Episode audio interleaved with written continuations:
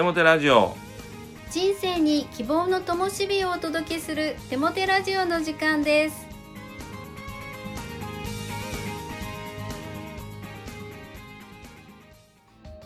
皆さんお元気ですね？パーソナリティのテモテ牧師こと新谷一茂とアシスタントのかなちゃんこと山本かな子です。テモテ先生は朝ドラおじさんと呼ばれていますねはいそうなんです、えーもう朝朝ドラを見始めてもう何十年となるでしょうか、えー番組が変わるごとに見ないぞ見ないぞと言いながら、え見てしまっています。そして今の「らんまん」も本当に楽しみなんですね、えー日本の植物学のお開祖のようなですね、えーあの牧野富太郎をテーマにしたらんまんです。雑草という名前の雑草はいない雑草にも一つ一つ名前があって、えー草として立派に、えー生きているそれぞれ役に立っているというそんなメッセージを朝から見て感動し強められています、えー本当にこう自分が雑草かなと一括りに思ってしまうことも多いことがありますがしかしあのメッセージで励まされてまた今日も一日頑張るぞ。まあそんな勇気をいただいています。はい。素敵な朝ドラですので私も楽しみにしています。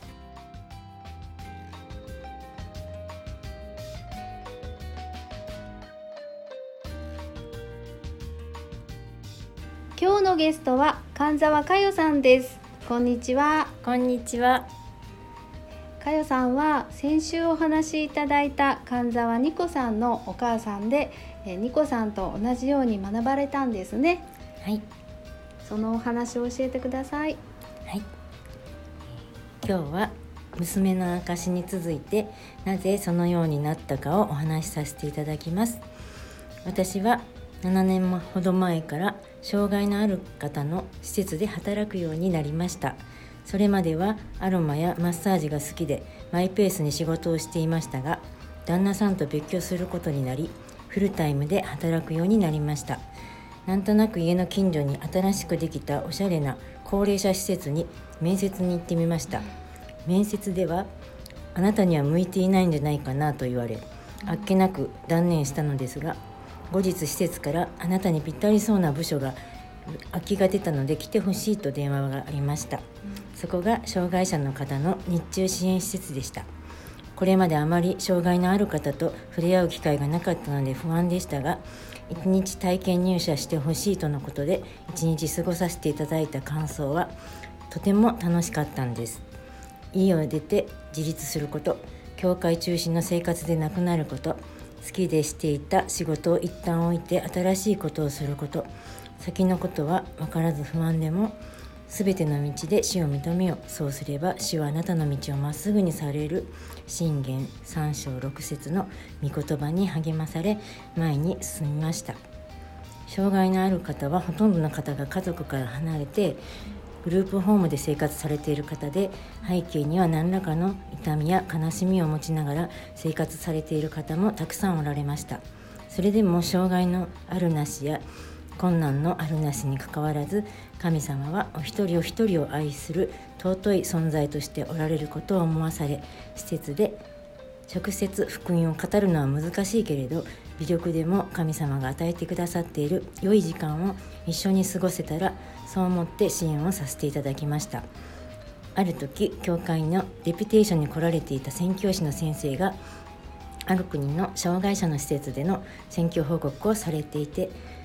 単純に海外選挙いいなと思った瞬間日本でもいいやんかとイエス様の声が心に聞こえました。びっくりしましたが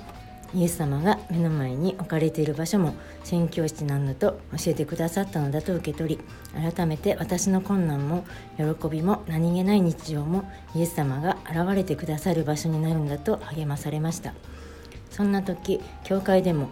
チーム開拓といったら大それた感じですが何人かの方と外に出かけて行って福音を届けられないかなとまず祈ることが始められ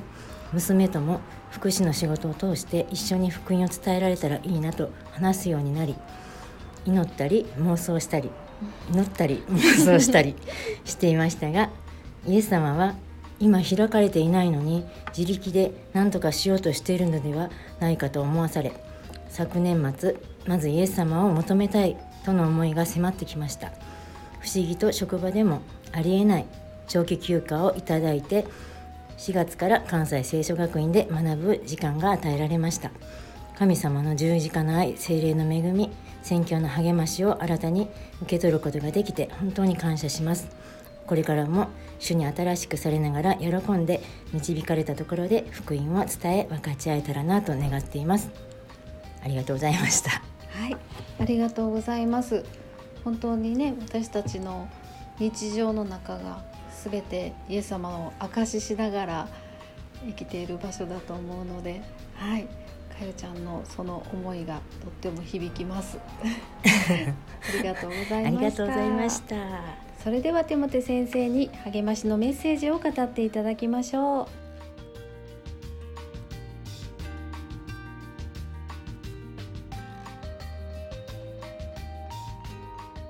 神沢佳代さん神様への素直なそして純粋な愛のお証しありがとうございました。心から感謝をいたします。さて励ましのメッセージに入ってまいります。え今日はお互いの違いを生かし合うです。他人につけ優劣をつけてしまうところはありませんか？皆さんはどうですか？少し勝っていると優越感で北総笑み少し劣っていると劣等感で嫉妬してしまう。これが人間の罪なんでしょうね。でも最近私は人の成功や喜びに自分の成功や喜びがあるっていうことに気づき始めたんです。身近な人たち。それが自分よりも年若い人であったとしてもその人がどんどん優れた人物になっていくことが嬉しいと思うようになりました。その人がもっともっと成功してそして光り輝いていくそんな姿を見て心から祝福し応援できるようになりました。時に自分の影が薄くなっていくということも気づくんですがでもそれよりもそういう周りの人たちそして自分よりも年若い人たちがどんどん立派になっていく。これは大きな喜びだな。本当に応援したいな。祝福したいな。成功する機会をどんどんプレゼントしたいな、まあ、そんなことを思うようになりました。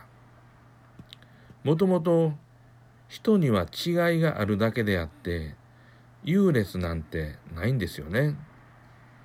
できることが違う。役割が違うっていうだけですそういう違いはお互いを補い合いお互いのために貢献し合いチームとして成功するためにあるんだろうと思うんですね。ウィン・ルーズっていう関係でなくウィン・ウィンの関係を構築するためにお互いの違いがありそして豊かな豊かな人生を共有するために違いというものが与えられているんだろうと思うんです。決してあの人が偉いこの人の方が上だ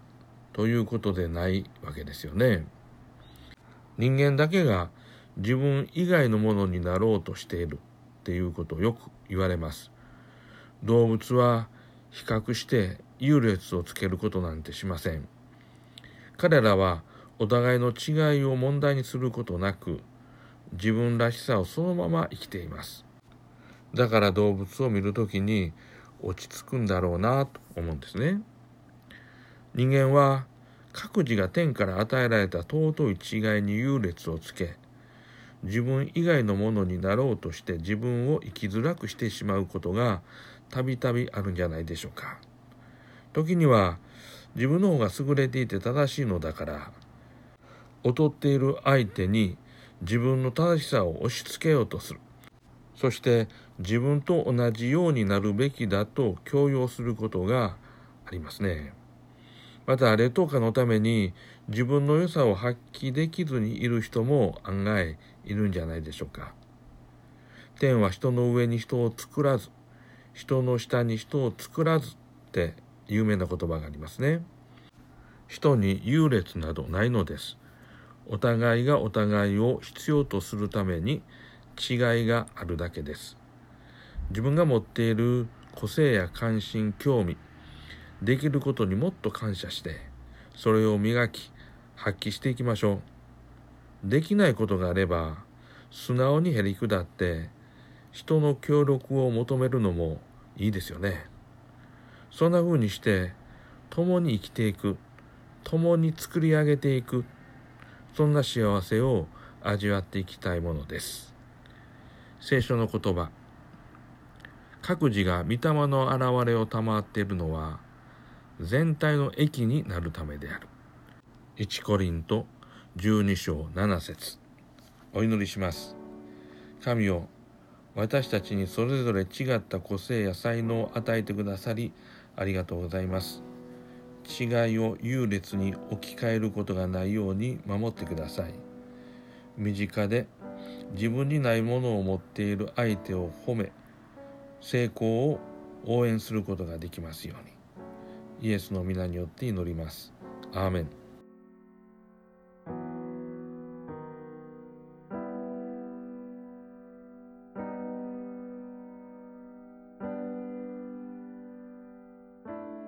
今月の賛美は登坂淳子さんのアルバム「YourSongs 美しい世界」により「私のすべてを」ですどうぞ。